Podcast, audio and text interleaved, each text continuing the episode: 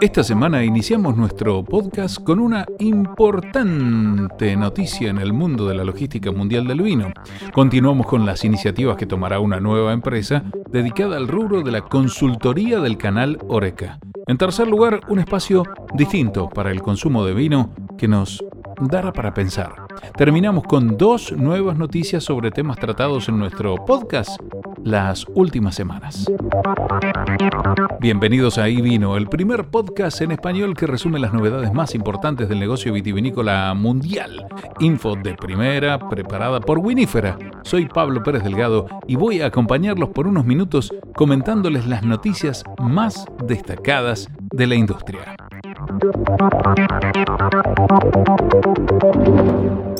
Y largamos.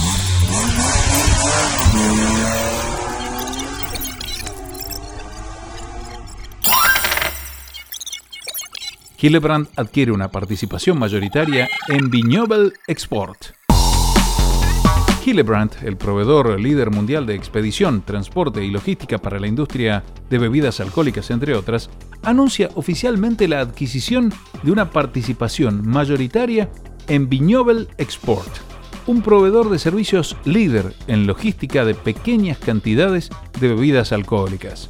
La empresa, con sede en Francia, ofrece una oferta de servicios de clase mundial, respaldada por soluciones digitales patentadas, tanto a empresas como a consumidores de todo el mundo. Hillebrand tiene una opción para adquirir las acciones restantes de la empresa.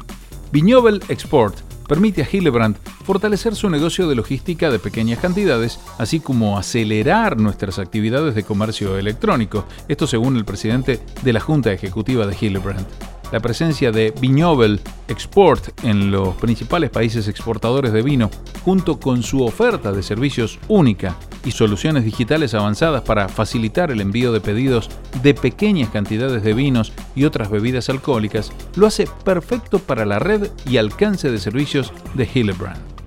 Hillebrand ya ofrece servicios de logística de pequeñas cantidades en la industria de bebidas alcohólicas. La sólida reputación en el mercado de Viñovel Export su gran base de clientes y sus capacidades de servicio únicas fortalecerán la oferta actual de Hillebrand y le permitirán atender directamente a los consumidores finales.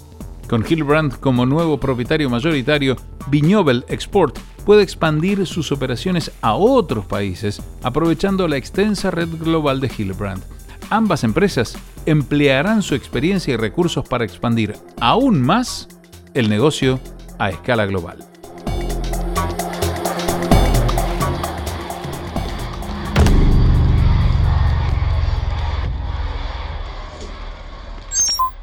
Estás escuchando y vino.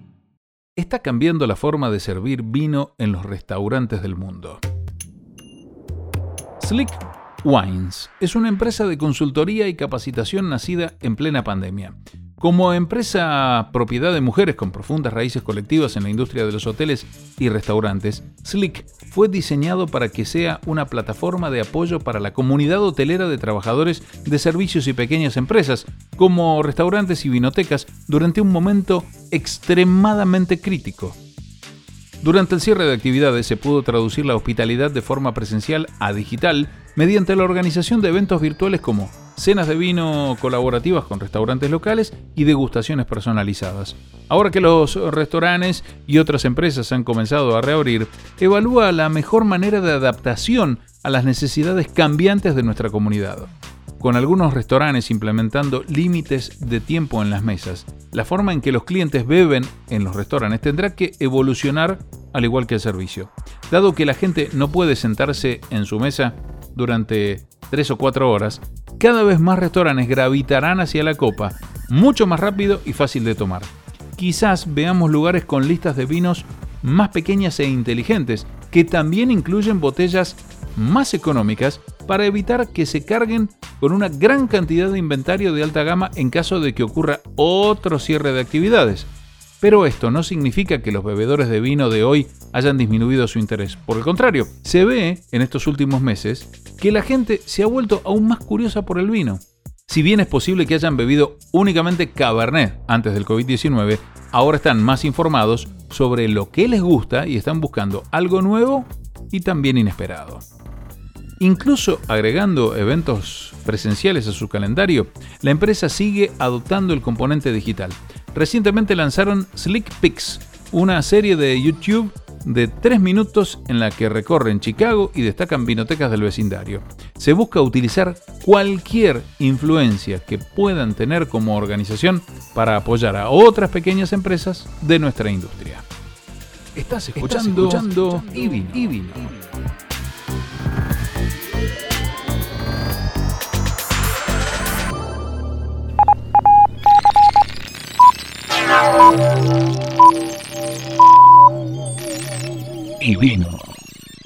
Estás escuchando y vino. Y vino. Libros y vino. ¿Maridan?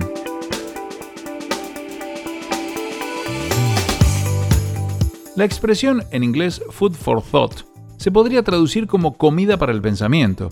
Es una frase que se utiliza cuando algo da para pensar que alimenta nuestro cerebro para crear nuevas ideas. En Lucian Books and Wine buscarán llevar este concepto al máximo, añadiendo comida a su vinoteca librería en las afueras de Atlanta, en Estados Unidos. Sus dueños, una editora de libros y un sommelier, detallan la idea original. Con una base de 250 etiquetas, en la vinoteca se podrá encontrar Chardonnay de las principales regiones del mundo, junto con algo inesperado de la Patagonia, Sudáfrica o Australia. La mayor parte de la lista estará dominada por regiones europeas, pero habrá muchas cosas de Estados Unidos, todas con la agricultura orgánica como base.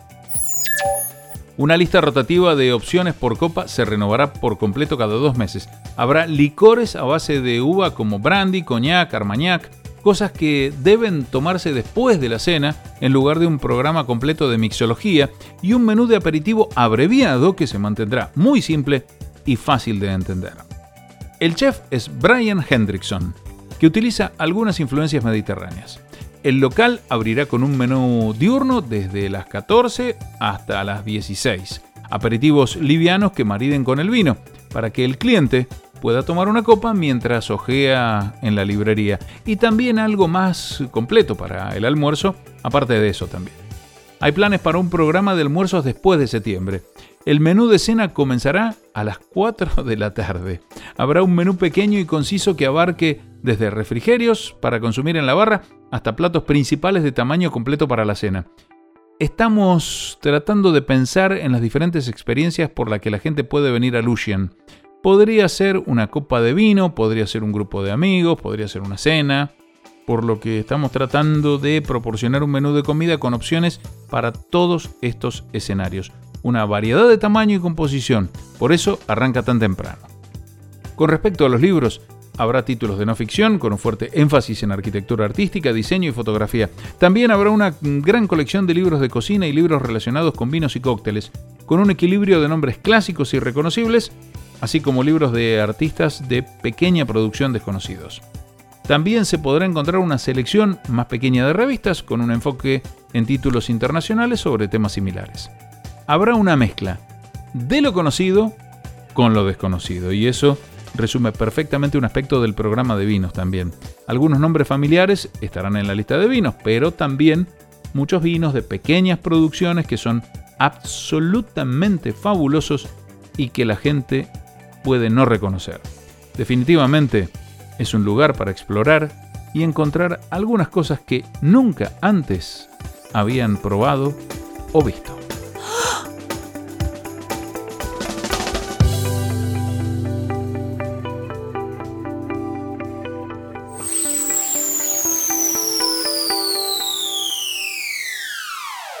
Estás escuchando y actualizamos dos historias que ya venís siguiendo en iVino. ¿Recordás los vinos que viajaron al espacio? Y volvieron. Uno de ellos será subastado por Christie's. Y el precio estará fuera de órbita. Después de pasar 14 meses orbitando alrededor del planeta, el Petrus 2000 se ofrece en la tradicional casa de subastas a través de un sistema de venta privada. es una de las 12 botellas enviadas al cosmos en noviembre de 2019 por un grupo de investigadores que estudia cómo responde la agricultura a las condiciones extraterrestres. Las botellas, supuestamente las primeras que se enviaron al espacio, regresaron a la Tierra en enero. Para el eventual comprador, la botella vendrá con un baúl personalizado, un decantador, vasos y un sacacorchos hecho de un meteorito. Christie's le ha dado al lote una estimación de alrededor de un millón de dólares.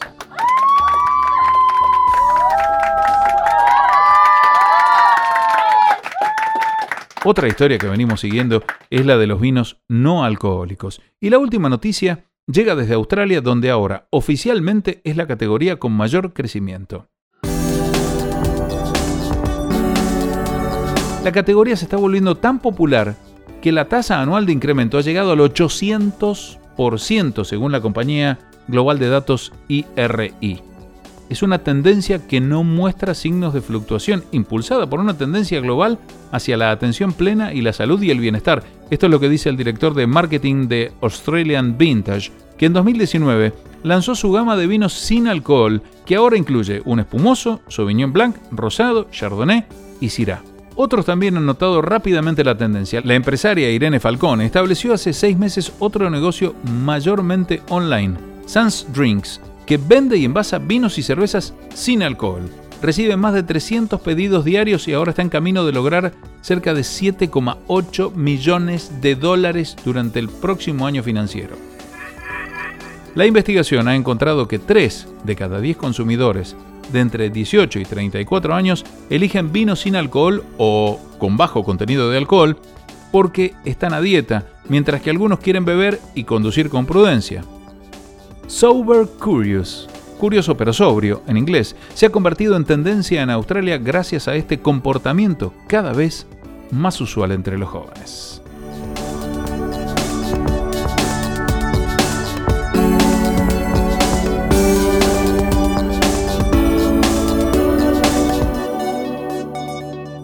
Recuerden que la información destacada se encuentra en ivino.blog con sus respectivas fuentes.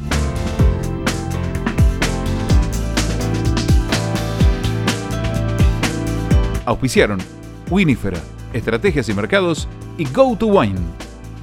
Hasta el próximo episodio.